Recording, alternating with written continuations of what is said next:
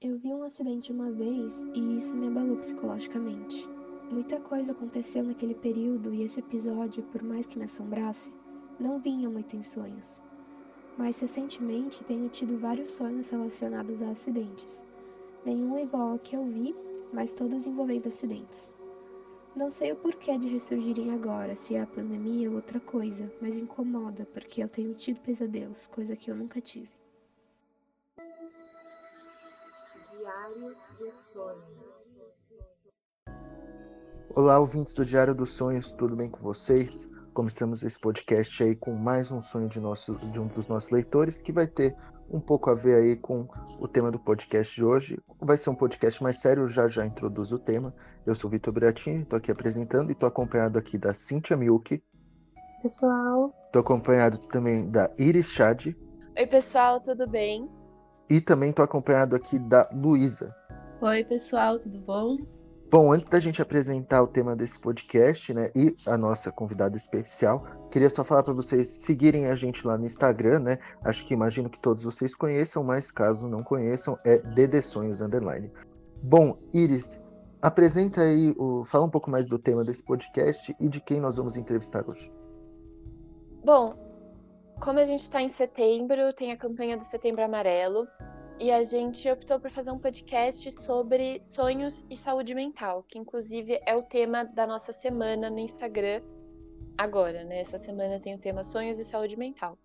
E a gente achou que seria muito legal fazer um podcast sobre isso para as pessoas entenderem como os sonhos podem é, revelar o nosso estado, o nosso ânimo e compreenderem um pouco melhor a si mesmos.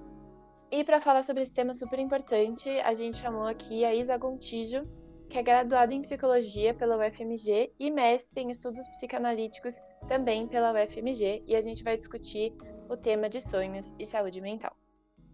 Olá, pessoal, tudo jóia? Então, vamos discutir aqui hoje saúde mental e sonhos.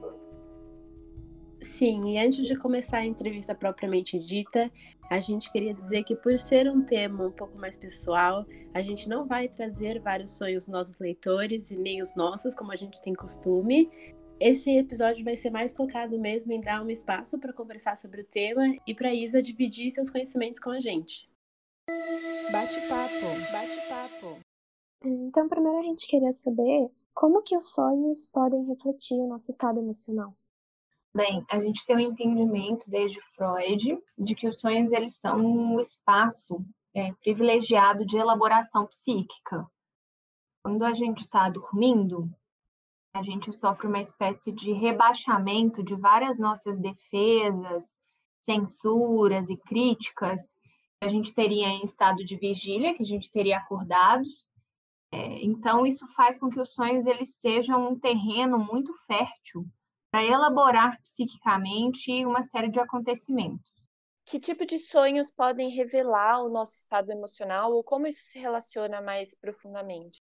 Bem, os sonhos eles podem justamente fazer um apontamento nesse sentido, né? De, de bem, do que está sendo elaborado naquele momento, né? O que, que de alguma forma tem retornado para o sujeito de, de uma maneira inconsciente, né? Solicitando uma forma de elaboração, convocando o sujeito a pensar sobre aquilo. Os sonhos eles apontam então para é, pontos da vida do sujeito que estão sendo elaborados. Bom, assim, transtornos mentais como depressão, ansiedade, eles podem alterar o nosso padrão de sonhos. E assim, nesse sentido, como a gente levar uma pessoa levar os sonhos para um psicólogo pode ajudar ela nesse tratamento a superar esses transtornos, enfim. Uhum. Bem, é, psicopatologias podem alterar os sonhos é, por várias questões, né? E me parece que uma delas, talvez a principal, é porque muitas vezes as psicopatologias alteram o sono, né?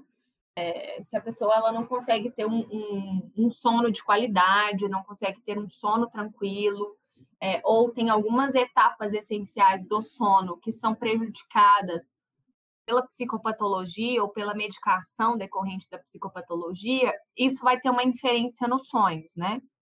É, o que a gente sabe, é, tendo isso em vista, que o sonho ele é um, um, espaço psíquico de elaboração, É, levar os sonhos a um profissional de saúde mental pode ajudar é, a pessoa trabalhar nesse espaço é, o que ela está tentando elaborar ali, né? O que está retornando nesse sonho, né? Por exemplo, como esse sonho que vocês abriram hoje o podcast, claramente tem uma situação traumática posta, né?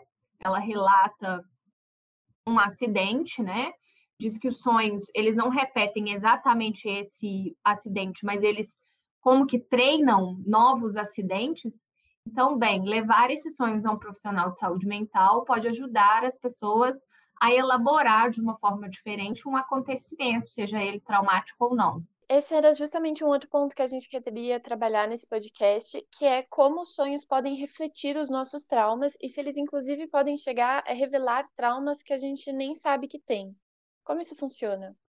Exatamente em função desse mecanismo que o sonho tem de muito próprio, que é esse rebaixamento das nossas defesas conscientes, né?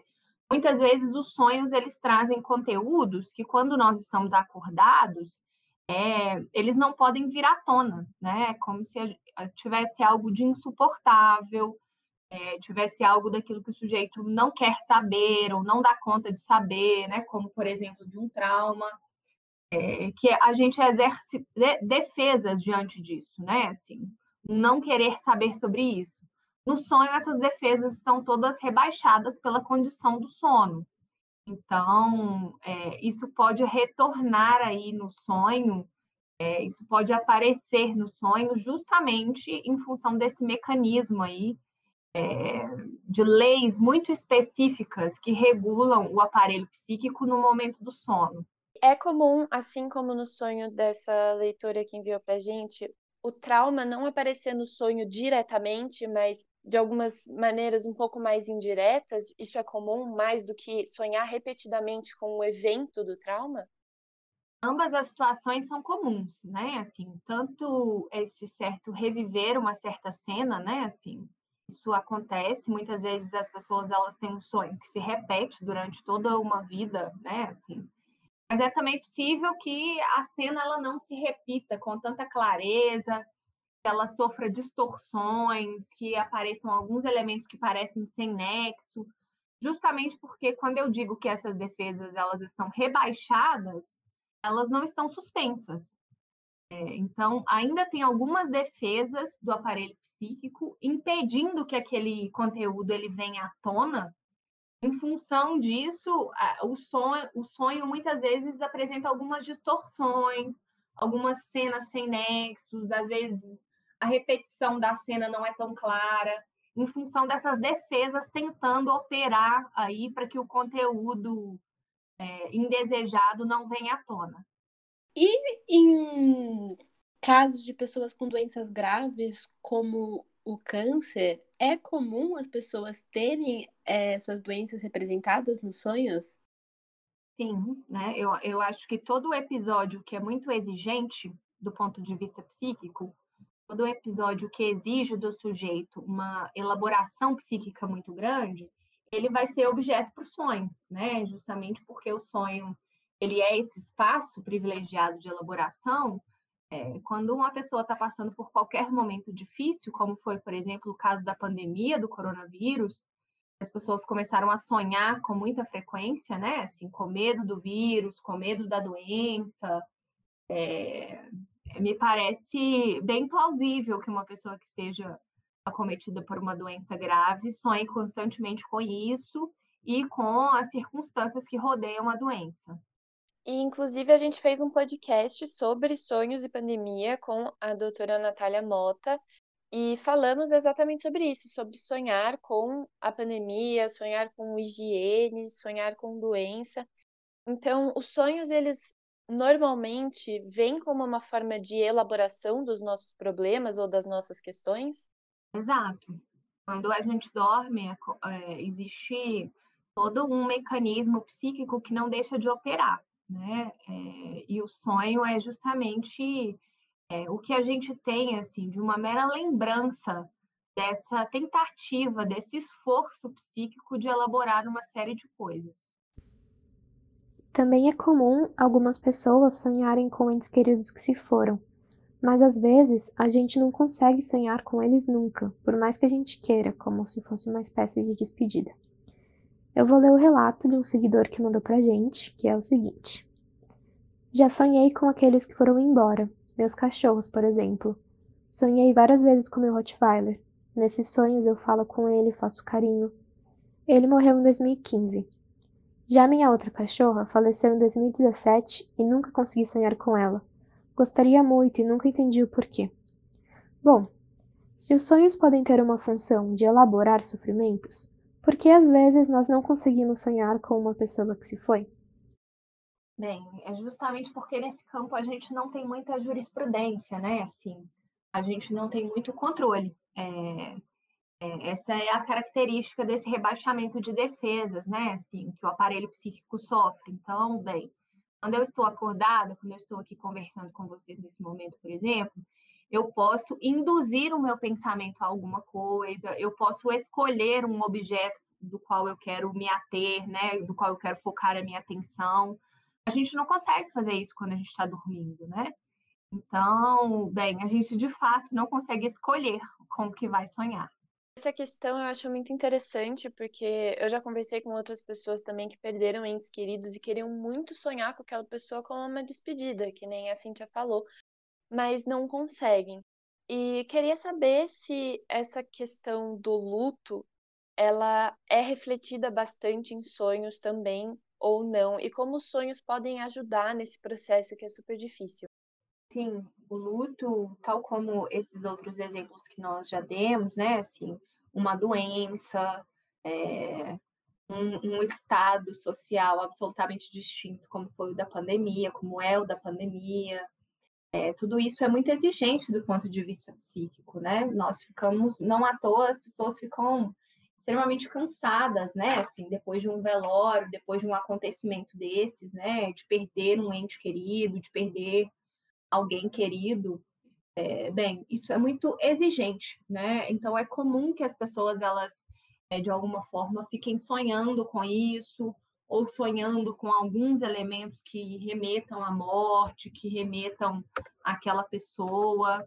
Mas, bem, é isso, né? Esse é um campo do qual a gente não tem muita jurisprudência, a gente não tem muita autonomia de eu quero sonhar com X pessoa.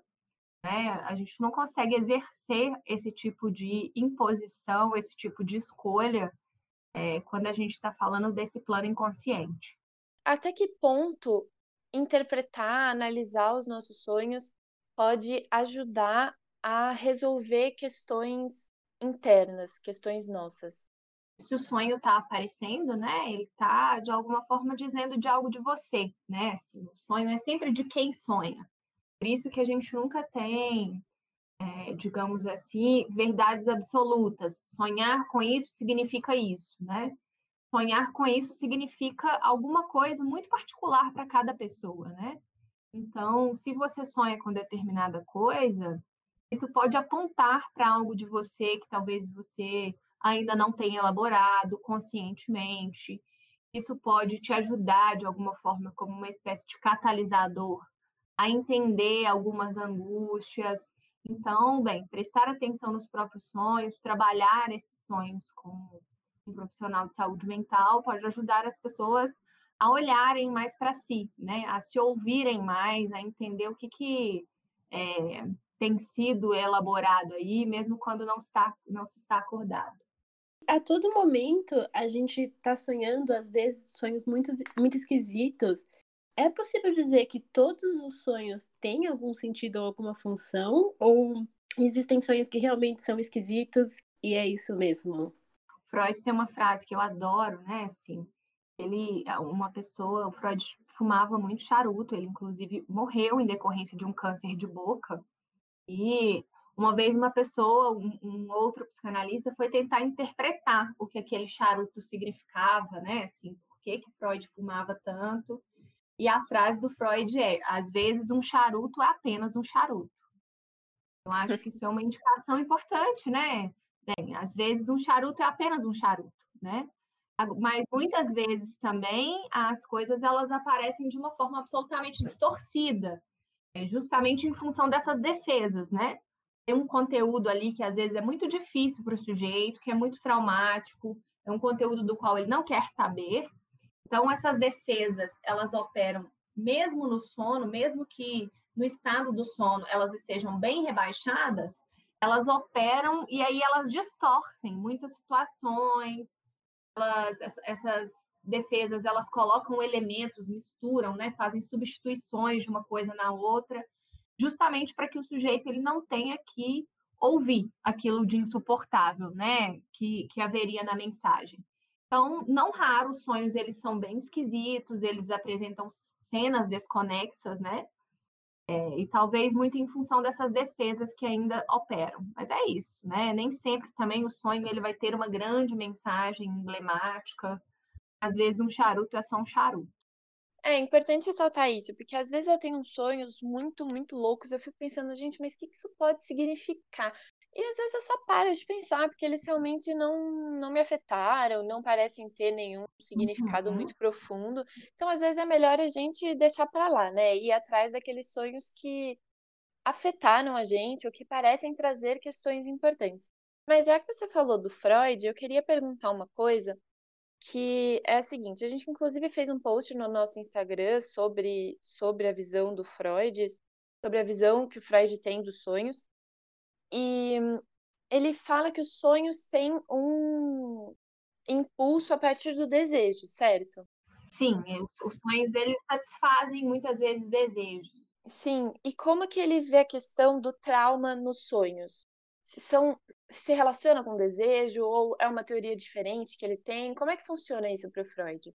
Em num primeiro momento, né, quando em 1900, quando Freud escreveu a interpretação dos sonhos, ele foi categórico com relação a isso, dizendo que todo sonho é uma realização de um desejo. Mais bizarro que possa parecer, é, o Freud foi categórico nesse primeiro momento ao dizer que todo sonho ele estava realizando, ele estava satisfazendo alguma coisa ali para o sujeito, mas, é, bem, em um outro momento, né, quando ele foi escrever Sintoma, Inibição e Angústia, ele recolocou que, bem, tem uma categoria específica de sonhos, é uma categoria que não vem atender a esse princípio da satisfação, que são os sonhos traumáticos. Muitas vezes os sonhos traumáticos, eles não comportam em si essa essa noção de satisfação, essa necessidade de satisfação, porque eles vêm justamente para elaborar um trauma e não para satisfazer é, a um desejo inconsciente do sujeito.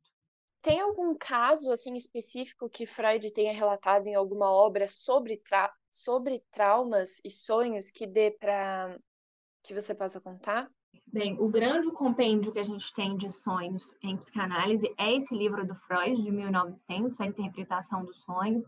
Ele relata muitos e muitos sonhos. É, existe um sonho traumático emblemático, que é o sonho que ele chama do sonho do homem dos lobos. É, é um caso muito famoso em psicanálise, o homem dos lobos. E Freud dá esse nome para o caso exatamente em decorrência de um sonho foi um sonho traumático que Freud disse que organizou toda a vida desse sujeito. Era um sonho que esse sujeito sonhava repetidas vezes por muitos e muitos anos, desde a infância. O sujeito tinha um mesmo sonho com lobos. Se tratava de um sonho traumático. E como que era esse sonho com lobos? Tem mais detalhes ou não? Quando esse paciente era uma criança, ele tinha por volta de seis anos de idade, ele avista da janela do seu quarto é, cerca de seis ou sete lobos brancos que olhavam para ele de uma forma muito fixa e ele, ele sentia que ele ia ser atacado por esses lobos a qualquer momento, por mais que eles não se movessem, por mais que eles se mantessem imóveis, esse sujeito se viu num, é, num estado de pânico de que aqueles lobos pudessem atacá-lo a qualquer momento. Toda a vida desse sujeito e aí, no adoecimento dele, ele já adulto vai procurar um tratamento com Freud, e Freud entende que aquele trauma, que aquele sonho, ele remonta um trauma infantil, né?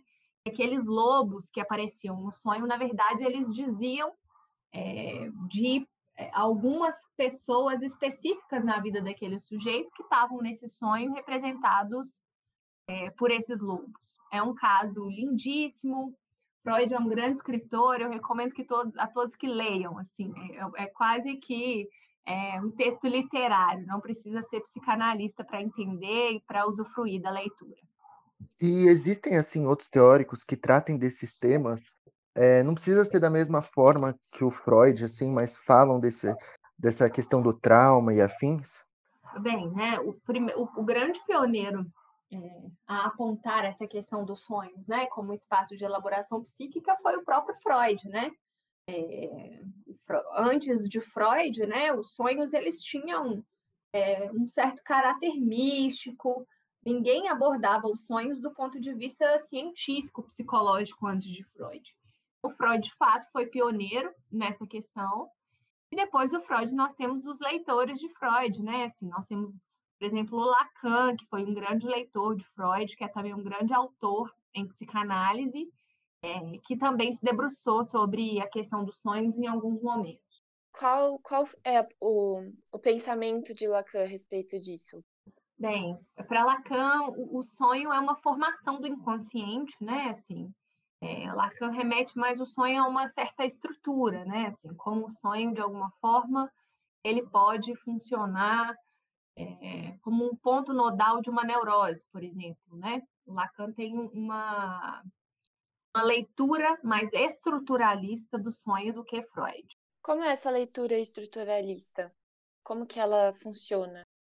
Bem, o estruturalismo foi um movimento do século XX, né, de, de intelectuais da antropologia, da psicanálise, que, que Lacan utilizou para ler Freud, né, assim, é, para tentar entender, por exemplo, em psicopatologia, o que é uma, um grupo de pessoas é, que tem um certo adoecimento, conjugam de uma mesma forma estrutural de funcionamento. Então, é nesse sentido que o sonho ele aponta para alguma coisa da estrutura do sujeito, de como aquele sujeito funciona. Entendi. E aí os sonhos eles para o Lacan, eles sempre vão apontar para essas questões do sujeito? Sim, ele tem um exemplo, né, assim, que ele diz que, bem, quando você vê uma folha de uma samambaia, você sabe que aquela folha folha de uma árvore específica, que é uma samambaia. Você consegue, através de uma pequena folha, ver toda a estrutura da árvore. É, é diferente você pegar uma folha de samambaia e uma folha de laranjeira, por exemplo. Você está vendo apenas um pedaço, você está vendo apenas um recorte, mas daquele recorte você pode, de alguma forma, inferir toda uma estrutura. É isso que os sonhos significariam, né? Assim, os sonhos, eles são um certo recorte que apontam para toda uma estrutura de um sujeito. Entendi, como se a gente pudesse dizer as janelas da alma, né? Mas ao invés de ser os olhos, são os sonhos, muito mais elaborados e profundos, eu diria. Isso, né? Os sonhos, eles são um certo enquadre, né? Se a gente pegar essa coisa, essa metáfora da janela como algo que, que enquadra, né? Quando você está vendo uma, um cenário a partir de uma janela, você tem um enquadre daquele cenário. Acho que nesse sentido, os sonhos, eles são sim uma janela.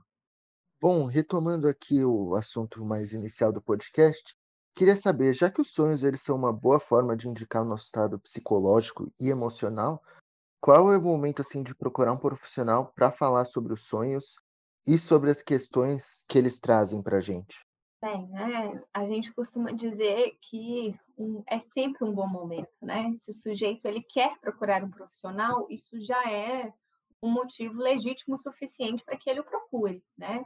Se há um desejo do sujeito de saber mais sobre isso, se há um desejo do sujeito de olhar para isso, isso já é um motivo legítimo suficiente, né? para que o sujeito procure, bem, um esclarecimento profissional, procure uma orientação acerca disso. Agora, é, as pessoas costumam procurar quando esses sonhos eles costumam trazer muita angústia, né? As pessoas estão muito angustiadas ou ficam muito ansiosas, é geralmente um indicativo aí que leva as pessoas a procurarem queria comentar uma coisa aqui, principalmente com os nossos ouvintes, porque a gente sempre faz uma rodada em que nós contamos os nossos sonhos que se relacionam com o tema do podcast. Mas dessa vez, como a gente está fazendo sobre um tema muito pessoal, a gente vai pular essa parte. Mas, Isa, se você tiver algum caso que você queira contar do seu trabalho, que possa, claro, é, e que se relacione com sonhos e saúde mental, a gente gostaria muito de ouvir. Bem, talvez um, um, dado importante a ser apresentado, né, que é da pesquisa que a gente tem desenvolvido, inclusive em conjunto com a Natália Mota, eu a conheço, somos, estamos ah, participando dessa mesma pesquisa. É, acho que ela mencionou sim a pesquisa. Isso, é uma pesquisa muito grande, né? Assim, estamos nós, o FMG, é, USP, Federal do Rio Grande do Sul, Federal do Rio Grande do Norte e o FRJ.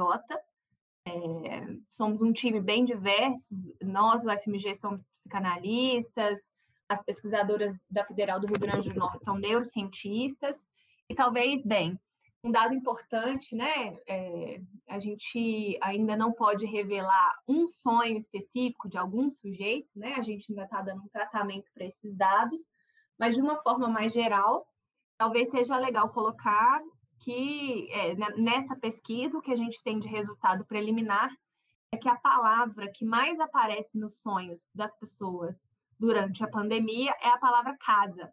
As pessoas têm sonhado muito com casa é, com todas as questões que envolvem isso, é, talvez não à toa nesse momento onde todos nós estamos tendo que nos adaptar e muito à vida em casa. Bom, e é, você pode falar um pouquinho mais sobre essa pesquisa aí que você disse que você está fazendo aí junto aí da Natália, é, como funcionou e do que se trata, assim, para gente, para os nossos ouvintes entenderem bem? Essa pesquisa ela ainda está em andamento. É, inclusive, se os ouvintes quiserem nos contar os seus sonhos, nós ainda estamos coletando, no, é, especialmente através da rede social Instagram, no arroba Sonhos Confinados. Lá tem um link de um formulário é, onde a gente tem coletado é, relatos das pessoas sobre a experiência delas na pandemia e os seus sonhos. É uma pesquisa que surgiu justamente daí, né? Quando a pandemia começou no Brasil, a gente muito preocupados com como ficaria a saúde mental das pessoas, nós decidimos nos perguntar com o que, que os brasileiros estão sonhando nesse período pandêmico. Então, é uma pesquisa que ainda está em andamento, nós ainda estamos coletando esses dados, porque a pandemia ainda não acabou, é, mas por hora, o que nós temos de resultado preliminar é isso: as pessoas têm sonho. Num primeiro momento, as pessoas é, sonhavam muito com isolamento social, as questões que diziam da quarentena. Depois a coisa foi mudando mais é, para o caráter da doença, da pandemia, a preocupação, o centro da cena deixa de ser a, a quarentena e passa a ser temas como doença e morte. E agora, nesse momento em que, bem, a gente tem começado a observar uma queda nos dados, nós vamos ver como é que isso também vai começar a aparecer no sonho. Interessante, Isa, que você mencionou desse perfil, porque a gente tinha feito, quando a gente começou o nosso projeto do Diário dos Sonhos, a gente fez uma pesquisa de outras páginas, blogs, podcasts, contas no Instagram que tratavam sobre o mesmo, o mesmo tema. E a gente achou sonhos confinados e conversamos com a Natália e tudo mais, mas a gente não tinha a menor ideia que fazia parte desse grupo de pesquisa. Muito interessante, porque a gente não sabia. A gente estava acompanhando. Sim, muito bacana. Então, para finalizar, a gente queria dizer que essa foi uma conversa apenas para abordar o tema de uma forma mais geral. Então, se os ouvintes acham que precisam de alguém, é importante procurar um psicólogo e se você quer ou precisa conversar com alguém, você pode ligar 188 para falar com o CVV, o Centro de Valorização da Vida. É muito importante a gente mencionar isso, porque a gente vai trazer, tem trazido ao longo dessa semana, enfim, esse podcast vai ficar aí no Spotify por muito tempo, a gente traz essas informações sobre saúde mental, mas são, como a Luísa falou, informações generalizadas. É para você, ouvinte, pensar sobre isso, pensar se você precisa de uma ajuda mais específica, que não é um podcast que vai trazer nem nenhum post no Instagram, é realmente consultas com um psicólogo.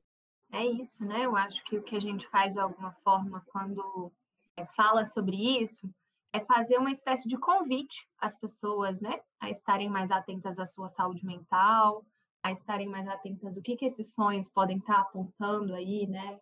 É, sobre si mesmo, um convite a um olhar mais aprofundado a si mesmo, né? É, apenas com um profissional qualificado, você vai poder, de alguma forma, recolocar o que, que esse sonho aponta de você. Exatamente, queria mencionar também que a gente traz vários sonhos leves, traz temas leves, fala sobre sonhos rindo. Vários episódios a gente conversou sobre uns sonhos super macabros que a gente teve, mas a gente conversou numa boa.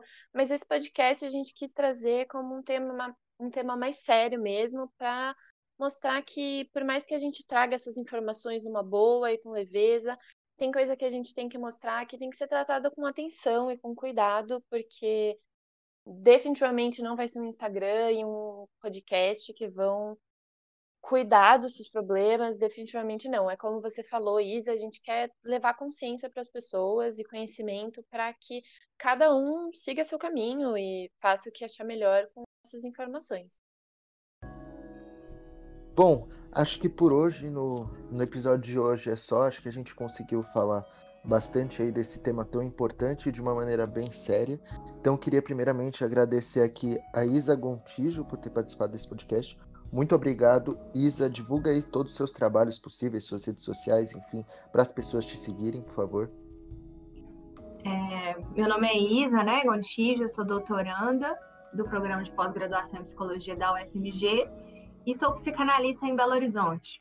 É, se alguém, se algum ouvinte tiver é, um interesse pela psicanálise, fico à disposição. Agradeço a vocês pelo convite.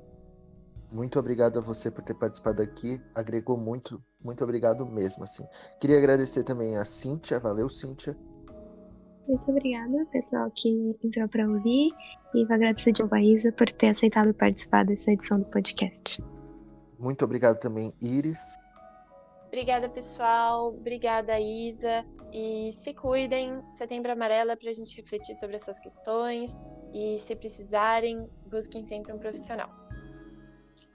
E obrigado a Luísa também. Obrigada a vocês e a todos os ouvintes. Eu também queria dizer que de 15 em 15 dias sai um podcast novo. Nosso podcast se encerra por aqui, mas a conversa sobre sonhos nunca acaba. Feche os olhos e pensa no seu último sonho. Ele é interessante? Se sim, manda ele lá no nosso Instagram, arroba